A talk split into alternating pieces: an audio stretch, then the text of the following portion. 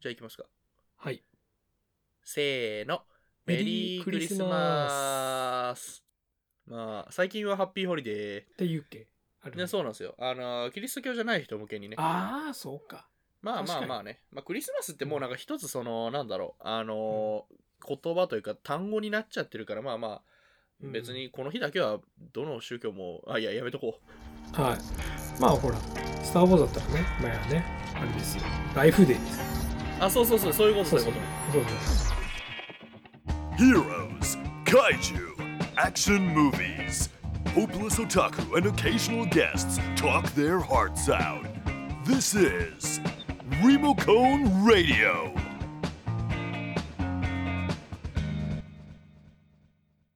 えー、どうも、えー、こんにちは。四条明です。はい、どうも、メリークリスマス。はい、えー、かがせです。そう。だから、あの、あれなんですよ、リモートだから、はい。合わないとか言ったけど、うんなんだかんだね、あの俺たちは多分ね、編集ソフトを使って後から合わせられるんで、いやでもどうだろう、これはもう合わないまま残しとくか。まあね、どうなるかわからんが、ここから俺が編ちょっと編集してみたらその次第ですよ。まあねう。まくいけばうまくいったで。はいはいはい。えっ、と、なんだっけ、あ、そうそうそうそう。あの、要するにテクノロジーで何でもぶっちゃけリモートで大概のことはできるんですよ。できるんだけど、うんまあやっぱ味気ないしね。なんかその、今年まあいろいろ大変なことあったし、もうちょっと大変だろうけど、まあ、ね。あの、いつかね、元に戻れるように頑張っていきましょうというはい。のは、まあなんか結論っぽいけど、じゃあ今から、今日ははクリスマス映画の話です。イエイい。イエーイ、クリスマス。うー。まあなんか、別にそのね、あの、キリスト教でもないけれど、うん。なんかやっぱりこのクリスマス好きなんですよ。なんつうかな、街全体がお祭りムードで、なんかこうみんなちょっとウキウキしてて、みたいな。うん。なんかさ、クリスマスってさ、ポジショニングがうまいよね。まあ ポねジ、ショニング？あのだってえ1年365日あるわけじゃないですか366日あったりするけどさ、その中でさあと1週間で今年終わるっていうタイミングでさクリスマスとかって浮かれてるわけじゃんで、まあね最後の1週間でさクリスマス終わった瞬間ささあ近年末ムードだってなざれ込むわけでしょなんかさ本当にあの最後の最後のジェットコースターの盛り上がりとカタカタカタカタってさそこで登ってあとは落ちるだけみたいなさ なんかそういうところを陣取ってるよねクリスマスいや、わかるよ。いいい日に生まれたと思う。多分あれね、代理店が入ってる。まあいいや。まあまあまあまあいいんですけどねまあ、えーともかく、まあクリスマス映画でございますよ。まあ、この世にはいろいろとクリスマス映画、あるいは実質これクリスマス映画だろ的な映画とかも、まあ、いっぱいいっぱいあるわけでして。はいありますよね、うん。でねディズニーのだってクリスマス絡みの作品とかがさもう腐るほどあるでしょ 腐っちゃダメだけど、まあ。まあね。だってミミッキーのクリスマスなんちゃらとかグーフィーのクリスマス。ああ、まあまあね。プーさんのメリークリスマスとかさ 各キャラごとぐらいにクリスマスの話あるぐらいだよね。あとまあ、やっぱりクリスマスって言ったらね、そのなんかほら、うん。あの、まあ、ミッキーディズニーもそうだし、なんかこのキャラクター商品もなんかほら、ちょっとクリスマスっぽい装いのね、あの、キャラクターの立ち絵とかが出たりして、いいですね。なんかさクリスマスはいつの間にかよなんかなんつうの？インターネット文化文化が発達してさ、うんこのある意味こう独り身と呼ばれるような人たちのさ、まあね。なんかこう鬱憤とかをさ代弁するようになってからさクリスマスをこう目の敵にするようなさうん。ムーブメントあるじゃないですか。まあね。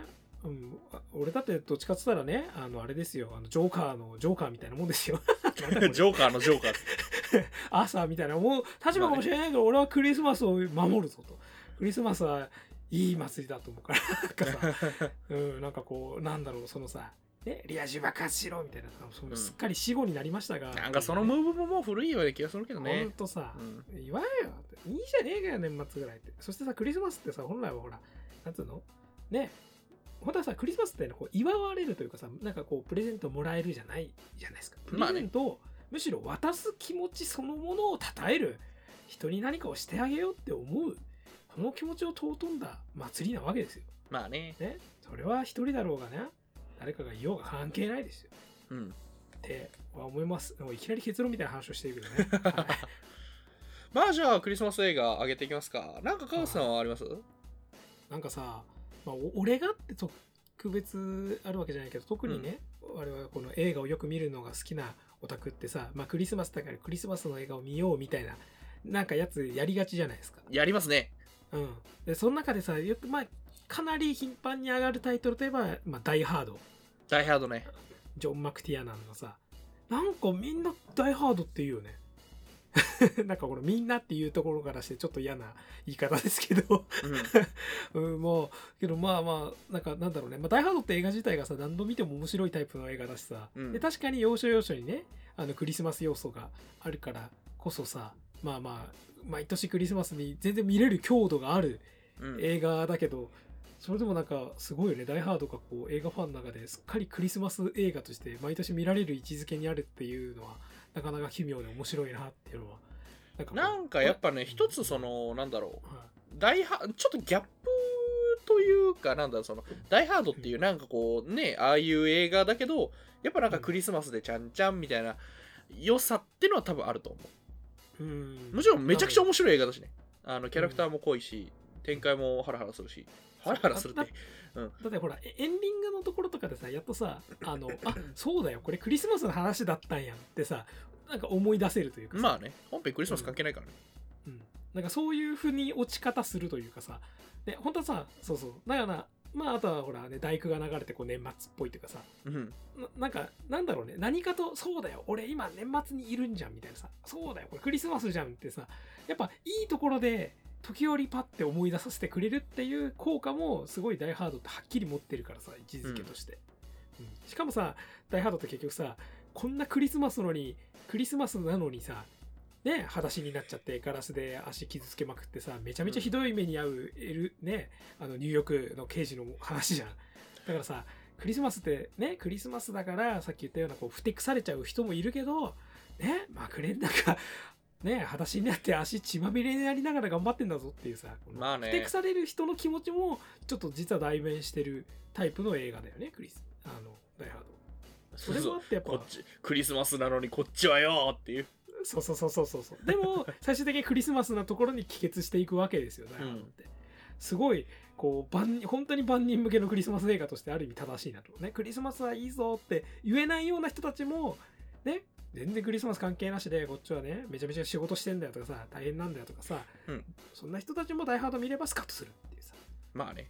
なんかいい忘ある意味忘年会みたいな映画でもあるよねあ忘年会に近いね。そうだからクリスなんだかんだクリスマスと忘年会ってあれだからね。そうだね。だからクリスマス自体が多分忘年会的なイベント要素もあるじゃん。含んでるよね。ここで盛り上がって、ね、あとはこう年末でね、さーっとこう終わりましょうっていうところがあるわけだから。僕はやっぱあれっすね。あのーホームアローンかな。なんたってホームアローン。まあ、ホームアローンはね、名作ですよ。いや俺毎年ホームアローンね24にホームアローン1を見て25にホームアローン2を見るおおおやっぱ、まあ、高齢カルキンしか認めない感じですね。認めないってことはないんだけどやっぱ面白い まあ、まあね面白いしまあやっぱいい子役なのようん。まあ、全然わかりますけど。うんあとあのあ俺吹き替えが好きなんで吹き替え版で見ますねえっと、な、なんだいろいろバージョンあるよね。えっ、と今、今矢島さん？そうえっ、と普通のねあれうんあの何？バージョン。えっ、といや今っていうかあのソフト版？ソフト版で残ってるのはあのあれ。えっ、と折笠愛さん。ああ、はははは。折笠愛は大体この年代のねうん。あの映画の少年声大体折笠愛ああ、そうか。うん。なるほど。いやーみんないいのよ。あのハリーとマーブがね青野武とあのそう。そうそう義さんがやってて。そうそうそうそうそうそう。あとさ、ハリーとマーブ、あと、あれ？他のキャストリングの場合って誰だっけ？えっ、ーブが江原さんのバージョンあるよね。江原さんそうえっ、と江原さんの場合もえっ、と青野さんは青野さんのまま。あ、そうか、そういうパターンか。そうそうそうそう。とかいろいろいて。いや結構ねあの、豪華なのよ。あのほらケビンの兄弟？うん。あのいっぱいいるけどああれの兄貴がさ、そう。あれじゃない？なんだっけ？あれ石田明でしょ？あ、あ、まえ、待って待って。ああのい意地悪してくる兄貴がさ、えっと石田明だっけ？いっちゃん上の兄貴が石田明でその次の兄貴がえっとあれあの田中真由美あー、そっかそっかそっか。そうあとさ、あといなんかさ、あと兄貴をさ、あの高木渉がやってるバージョンなかったっけ？えー、っとね 高木渉がやってるバージョンはえっとそう矢島さんのバージョンそうだよね。そうで多分最近の多分に最近って言ってももう10年ぐらい前だけど、そのまだ地上波枠があった頃に日曜洋画とかで流れたバージョンだって俺そのバージョンで記憶してた。そうそうそうそうそう。そううんまあまあこのねあの吹き替えのいろんなキャストの組み合わせがあるさ洋画ってさ見てるバージョンによって思い出結構違うやつそうなのよ。いやだから俺はあのバック・トゥ・ザ・フューチャーがさああどのバージョンかえそう。あのね今最近ほらなんか劇場公開とかやってくれてめちゃくちゃありがたいんだけどで三谷裕二のマーティも俺大好きなんだけどうん。やっぱ俺ねあの山ちゃんとね青野さんの2人そうソフトバゆあとよ別名ユニバ版 今や。ンそういやそう そうなのよ。USJ の吹き替えがそれだからやっぱそっちに合わせちゃうというか脳がそっちで見ちゃうんだよな。なるほどね。これはもうね三谷裕二版であればバック・ザ・フューチャーパート2のいまだに前半1時間全部セリフいるぐらいを死ぬほど叩き込んでるからいやわかるわかる。そう。これもう吹き替えの話も一回やりたいね。やりたいですね、うん。俺無限にできるうん永遠とできる。うん。あのねあまあいいや。ここで伸びるのもあれだけど。なんかさホームアローンさいろんなトラップがあるじゃない、まあ家の中にねいろいろね。うん。どどのトラップ好き？って話でこれ盛り上がれるよ、好きとやっうんとあるじゃん。これは食らいいたくないのとうん。僕がやっぱりあれですねあのーあれ扉開けたらあれ2かな、あのあれどっちだっけ？えっ、と扉開けたら火炎放射器が頭にグワーってくるやつ。あのドアの外だねそれね。あれは2じゃねえかな。2あれのその2だよね。ちょっとインフレしちゃったやつで、そううん、あれ良かったのが、うん。あのほら、わ、うんはい。あのハリーのさあのジョー・ペシのさ、あのわーって顔になってさその後うん。ちょっとズームになってわーってなって ああれ気づいてないんだよでそう。かなんか。あれあれさなんかあのー漫画っぽいよね。そう。なんしか日本の漫画っぽい。天丼しかもが俺あれあれですよ。最高なのがあの頭に火ついて「うんうん」とか言ったのなんか気づかなくて「おーい!」ってなって「うわー!」って火ついた火ついたっつって火消さなきゃっつって近くの便器かなんかに 覗き込んだら水溜まってるっつったら もうすでにそのケビンが灯油かなんかに変えてて そうそうそうそうで逆さまになって頭突っ込んだ瞬間に引きになって家の外からバンってなんかさ部屋全体が一気一瞬明るくなってさその後さ本当にドリフみたいなさ黒焦げになってさ「うんあのガキぶっ殺してやる」ってさそうそうそうそうそう。そうもうねあのテンポ超笑えるんだよね。やばいよねいやーあれよかったなー。じゃあ俺もあらなんかねどうしてもワワンもねあげたいんだけどワンのねあのシンプルなねあのミニカーで転ばすとかも好きなんだけど、確かにねうん。ああれじゃない？さあのうん。俺が好きな方は多分あれだわ。あの1の方のうん。あの頭燃えるし。あそっか。あの2も好2きか。そっか。てかさあれだ。2は大体1の罠のそうそうそうそうそう。さらに二段構えで落としていくんだよね、そう。そっちそうだからあのうん。二段構えがそれ。あの、うん。便器の方に灯油入れてるのがそっち。うん。なんかねより過激になってね2うんひどいんだよね、本当に殺意があるとしか思えないんだよ。そう。いやほんとあのねあと僕ホームラン好きなのあで嫌なトラップがうん。あれあのー、釘。そう。俺もねもう言われちゃった。いやね？よね？本当に嫌だあれは。やめろっていう、あれはもう同行してるよね。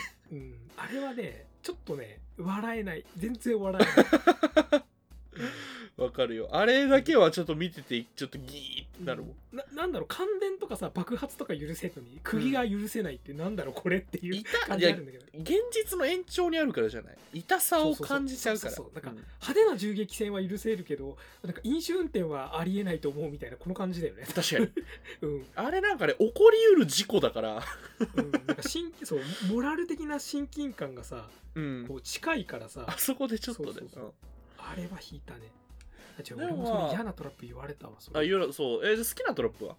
俺好きなトラップはうん。2の,、あの地下にほらまず二手に分かれるんだよね、はいはいはい。ででマーブがうん。なんかもう地下に行って、なんだっけ？あのまずなんかつるんって滑ってうわーって滑ってったらなんかべちょべちょのあのワックスかなんかで、そしたらさ、そのままさ思いっきりさあのペンキかなんかが倒れてきてべっちゃべちゃになってはいはいはい。でさらにそのべちゃべちゃになったから顔一回洗おうと思って 水道を触ったら水道に電気が流してあるっていうもうくどいぐらいのトラップのこう連鎖。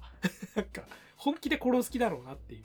まあ連あそうそう。だから連鎖系いいよね、そう。そしたら俺ね1と2のトラップがねごっちゃになってんのよ頭の中。ああわかるわかる。俺も結構怒っちゃった。毎日見すぎて。どっちだっけそれ？まあいいや。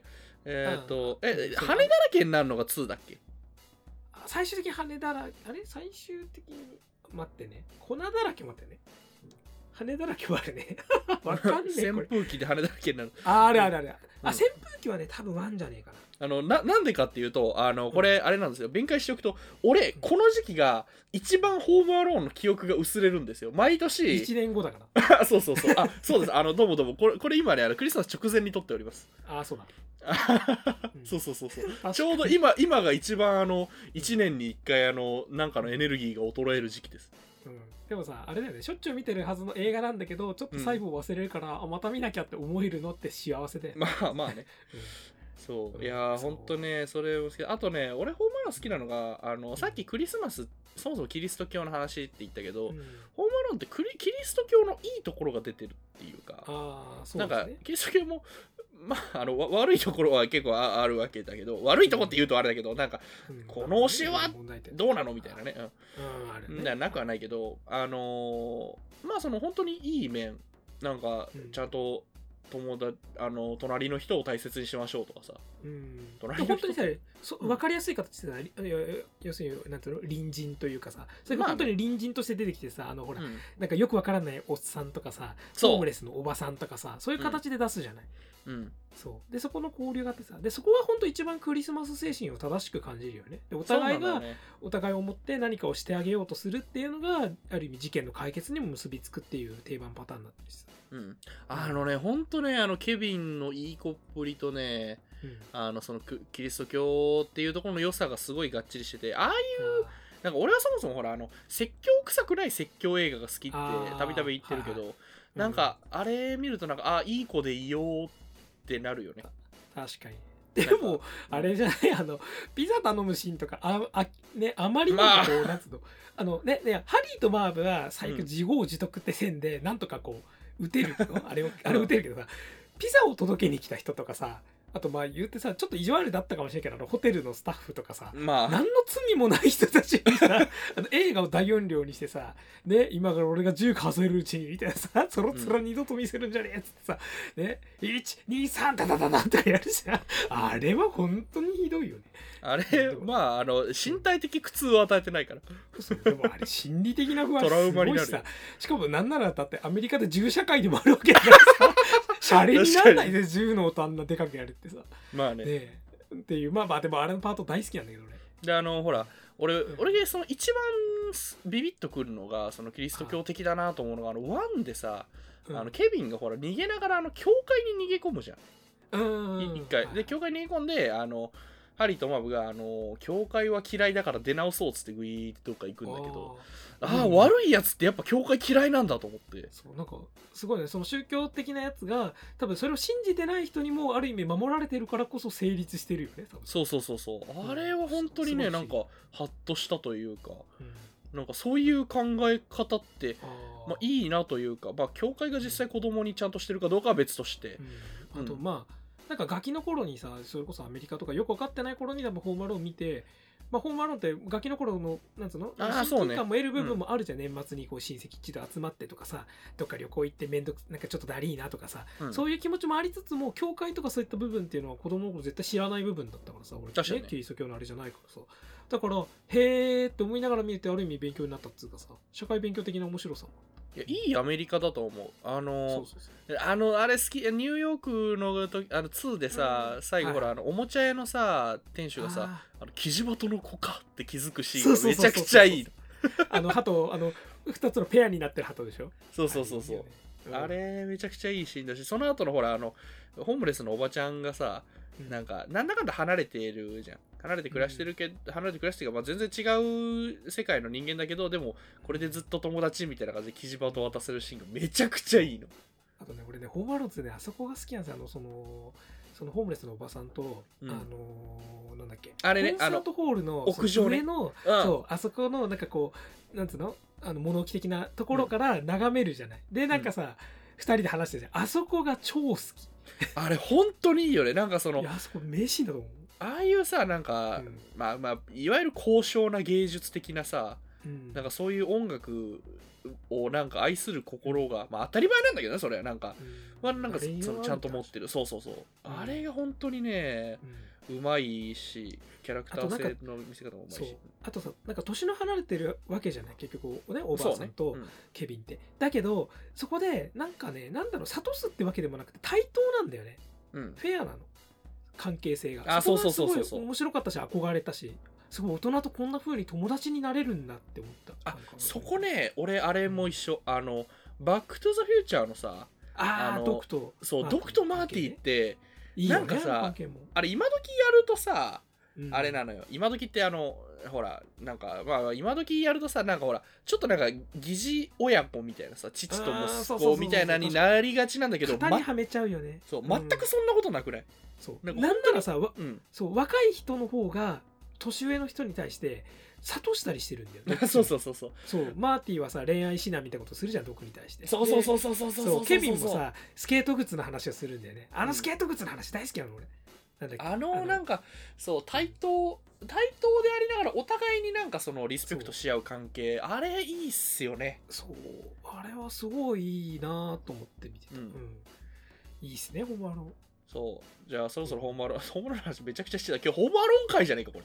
ホームアローン会ですね。いいんじゃないですかクリスマスだし、あのあれが好き。その石原あの石田明もいいしあの田中真由美がさうん。あのケビンにこれ劇中で2回このセリフあるんですけど1回目は本当に言うところで2回目があのあれ回想シーンっていうかなんかあんな兄弟たちなんてって思い出すシーンであの邪魔なんだよ害虫野郎って言うんだけどめちゃくちゃ好き、ピンポイントすぎる。ごめん俺そのバージョンだとそのセリフ覚え覚えてない。そうですね、うん、ソフト版を見よう。じゃあそんな感じでそろそろ次の話いきますか。ああじゃあね俺はねクリスマス映画として毎はい年見たくなる映画が1本あるんだけど、はい。それはまさにホームアローンと見事に好対象を描くと思うけどね。そうか。いやけどまあ時期一緒なんだよな。多分公開時期ほぼ変わんないぐらいなんだけど。そうですね。80、いや90年代頭ぐらいか。な。えー91年なので91年うんそうですね。そうそう。あのバットマンリターンズです。ですね。はい。もう大傑作。言うと思った。あもうバットマンリターンズはねなんだろうねバットマンリターンズはね多分ね他スター・ウォーズとはとかはまあ好きだから思えばまた見返してるなって感じなんだけどバットマンリターンズが俺の中で一番季節とともにあ見返さなきゃっていうねなんかね義務感すら感じる映画。なんだろう。これを俺は年に一回こう心に刻まなきゃいけないっていう。だからさ、あのある意味さこのペンギンってさうん。存在はこう散々ものすごくめねあの不幸なさあれなわけじゃん。今まで生い立ちとかずっとあれでさあの実の両親に捨てられてさ。でさいろいろ担がれてさみんなのさ前でスターになったって。でもなんか微妙に噛み合ってなくてさこのほら市長かなんかでさあのあれされるじゃん。みんなに担ぎやられでもそれでもダメだった時にさなぜみんな長男とか次男とかね女子供とかで差別をするんだって解くんだよ。うん。差別は良くない。みんなバラバラにしてしまえば一緒だっていう名言だと思いますこれ。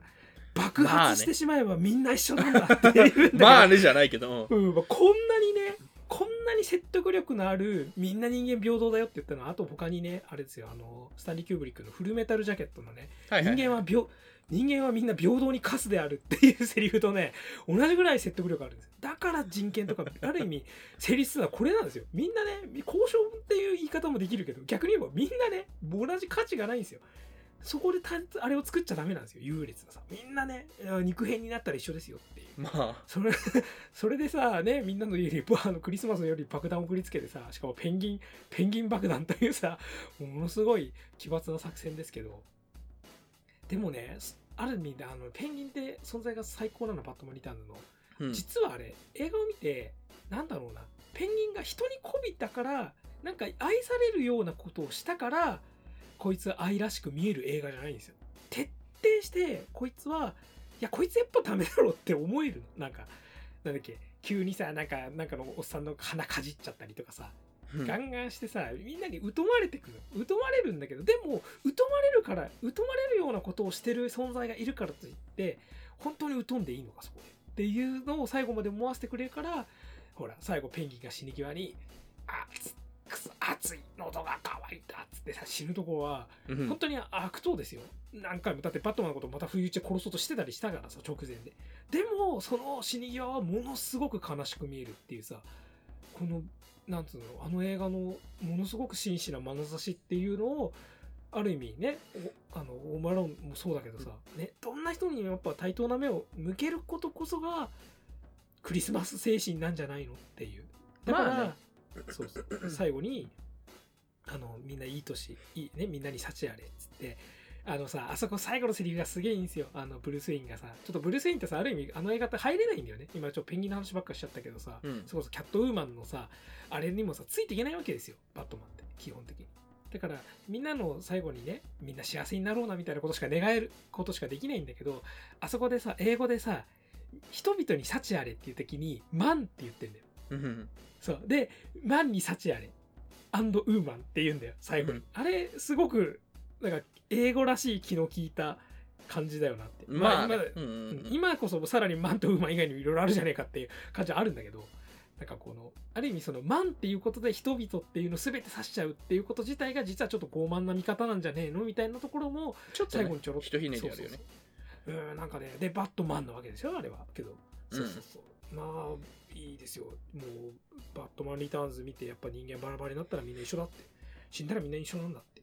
あと俺はあれですね。物語よりあのもうちょっと大枠の部分というまあディテールか。どっちだ。えっ、とで見るとまあやっぱりそのまあマイケル・キートンのバットマンにミシェル・ファイフのキャットウーマンまあうん。もちろんダニー・デビートのペンギンもいいんだけどうん。のデザインがやっぱりあの革新的ながらビビッときたというかやっぱティム・バートンすげえなっつうのがう。んなんかねバートンの映画のキャラクター特にあの辺のすごい、まあ、シザーハンズとかもそうだけどなんかね住人に見えるんですよ。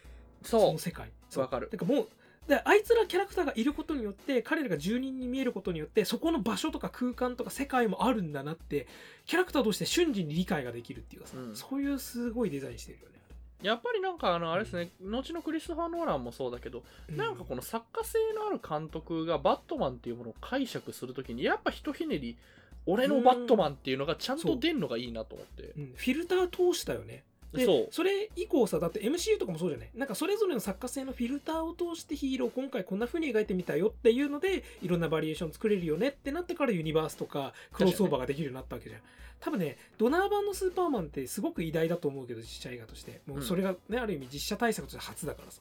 でもここでじゃなくて作家性っていうものを通していろんなヒーローを見ようってのを始めたのは多分やっぱバートマンのバットマン特にでかかったなって。俺あのバットマンのやっぱりさあのうん。何、スーツ？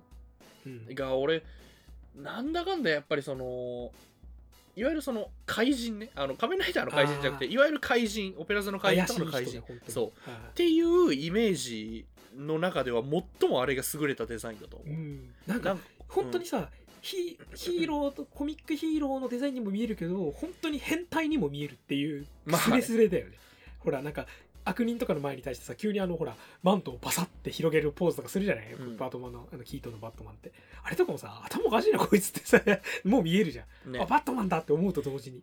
あのスレスレ感。あとあのバットマンの中でほらあの眼光がやっぱ鋭いのもあるしあのうん。カウル？この首のバッ、あのカウルっていうのが、あのマスクの部分とうん。この、まあ、マントの部分これが一つながりになってるのこれもいいんですよ。そう。だからさちょっとさ人間としてのアクションができないじゃん。首回せないから。そうそうそうそう。さあの不自由さがさかえってさちょっとバットマン独特のちょっと気味悪さみたいにもなってるよね、うん。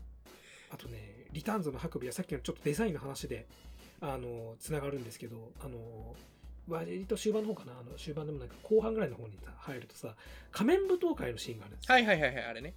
あそこで要するにバートンのそのでいろんなデザインが派手な人物だからこそ住人に見えるって言ったことを逆説的に仮面舞踏会の中で、ね、あのブルース・ウェインとセリーナ・カイルはどっちもあのマスクをつけてないんですよ。はい。なぜかといういうと素顔こそが彼らにとってのマスクだからっていうさ逆説になってそれでお互いが気づくじゃない。あうん。私たちこんな踊ってる場合じゃねえって。おたあれじゃんって。バットマンとキャットウーマンじゃんおめえ。みたいな感じでお互い気づいちゃったって描写はさみんなが仮面舞踏会で仮面をつけた人怪しいね芸な人たちが踊ってる中2人だけが素顔なんだけどそれこそが真の仮面に見えるっていうのがさっきすごいデザインが成立してるからこそパラドックスとして成り立ってるっていうかあそこもう天才的にうまいもんね。いやーわかる、あとね俺あのなんだかんだあのゴッサムシティっていう街街のデザインがやっぱティム・バートン、ティム・バートンってさなんかこうちょっとなんかこうん？これって人間どうやって暮らしてんの？というかさな。んかちょっとなんか、うん、作家性の強すぎる街、うん。あるいは街並みとかがあるじゃん。うん。ああいうのってなんかこう映画っていう世界だからこそ許されるものというか。そうだね、うん。うん。なんか、うん、なんかあの中でしか成り立たないけどあの中では成り立ってることも同時に分かるような世界をさ一瞬で見せるのが本当にバートンってやっぱ優れててあれが本当に好きで、まあそれこそね後々のあのあれチャーリーとチョコレート工場とかもうそうだし俺は そうこの後あのロワールド・ダウルの話をちょっとするつもりだからそれを出すんだけどほうほう。あれもさなんかこう特にほらお父さんの歯医者がそのままなんかままん丸ままなくなって別のところに移動してるとかさあんな あんなビジュアルをさうん。なんかまあ言ってしまえばその実写でやるっていうところで、まあなんかティム・バートンらしいこの絵作りの中で許されるあの世界だから許されることではあるじゃん。っていうのがゴッサムシティ全体にわたって漂っうんててあれをだから今あのサイバーパンク2077っていうゲームやってますけどあれうんティティム・バートンのゴッサムシティゲームで回りたい。なんかでも俺はほらアーカムナイトとかのなんかなんつうの？ゴーサムシティのあれとかも割とやっぱああいうさまあまあもともとあれは原作にもよりはエッセンスも反映してるっていう部分はあるだろうけどやっぱあれがねあのフォトリアリスティックなさ、まあ、PS4 のあれのグラフィックでやるとしたらやっぱバートン版的なイメージも絶対踏襲してるはずだから。まあどっかには絶対入ってるし、うん。てかなんかバートン版の世界ってさ別にさその世界がさなんつうの別にその世界の端とかを見たわけじゃないのに箱庭に見えるじゃない。うん、そうそうそうそう箱庭だから多分である意味あれあのいうの見てるとなんかオープンワールドゲームちょっとあの特に現実をトレースしたわけじゃないような世界観のオープンワールドゲームを見た瞬間になんか見たことあるような気がするのってちょっとバートンの功績な気もするよね。バートンの作品を見てるから。うん。そうそうそうなんだろうね。あのクリスマスだからこそ街がさこうクリスマス一色になるみたいなのもさそうそうそう、うん。そうある種さこうなんつうの非日常的な体験というかさまあ、お祭りでね。うんそうそう。みんながこうほらイルミネーション飾ったりとかさなんかねいろいろやったりっつってある意味世界を世界であることをこう統一してるというかさ、うん。あれが感覚が出るっていうのはさすごく面白いしまあねバートンもそこら辺の親和性ある意味あるのかまあそんな感じであのあんまり長くなりすぎるとあのあれ、ね。編集が大変だから、えっと、もうざっといくと 俺はいあの結構心心に残ってるクリスマス映画っていうと昔のあの素晴らしきかな人生とかなああももいいしう見とけよって感じのやつですねまあねまあ見とけよだけどまあいやまあ普通にね面白いですよ、そう今見ても面白いんですよ全然。うん。全然面白い。うん、あとあれ、あの、ロワールドダールっつってたけど、あの、俺なんか、なんかやっぱり、心に残ってるけど、当時劇場で見て、ずっとなんか刺さってるのは、あの、ポーラーエクスプレスっていう、おゼメキスの。そう。3DCG 映画ですね。そうそうそう、あれもなんか、なんか変な映画なんですよ。なんか箱庭っぽいっつうか。はいなんか変変な映画なんだけど、なんか、ゼメキスってやっぱね、なんか、変な映画撮ん、なんか、なんかね、なんかバック・トゥ・フューチャーがすげえ王道王道って言われてるけど、実はロバート・ゼミキスって人自体はものすごく変なことばっかやってるし、チャレンジングなこともなんか急にやるし、よくわかんない人だよね。そう、あの、今ほら、あの、やってるあの、魔女がいっぱいああもそうだけど、あれもロワールドダール原作のやつなんですけど、うん。なんか相性いいなと思って、ゼメキスと。ああ、確かに、あはあはあ、まあ、バートンもやってりゃ、ゼメキスもやってるっていう、なかなかすごい、あれですね。そう、なんか、バートンはもうちょっと年齢層上だけど、ゼメキスはなんか、本当に子供の頃になんか俺変な映画見たぞっていうのを、ああ、なんかくさびのように、そうそうそうそう。っていうのが、魔女がいっぱいもそんな感じの映画。多分これ、子供の頃に俺見てたら、なんか見たぞっていうのになってたと思う。ああ、脳裏に焼き付く感じ。そう。っあーはーはていうのはうまいですね。ーま、魔女がいっぱいもクリスマス要素はある。あれはないと思う。うん あ、ないか。あ要素？いやなないと思うそんなに メインではない、うんうん。なんかね、無理やりクリスマス要素があれば、こじつけられるなって思いながら。はあはあとまあシャザムとかも良かったけどあね、うんアイアンマン3もクリスマスですし。あそうねあのなんか。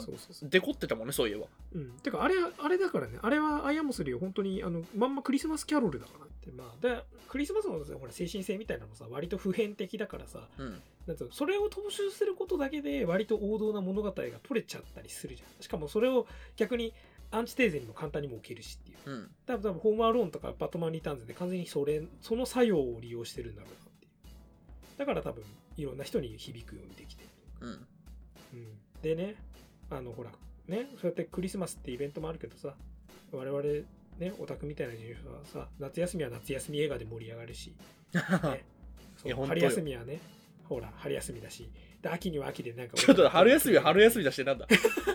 春休み映画もほら、ね、ドラえもんとかさクリスマスちゃんとか確かにねわかるわかる。いろいろ盛り上がるじゃん。ゴールデンウィークとかもね。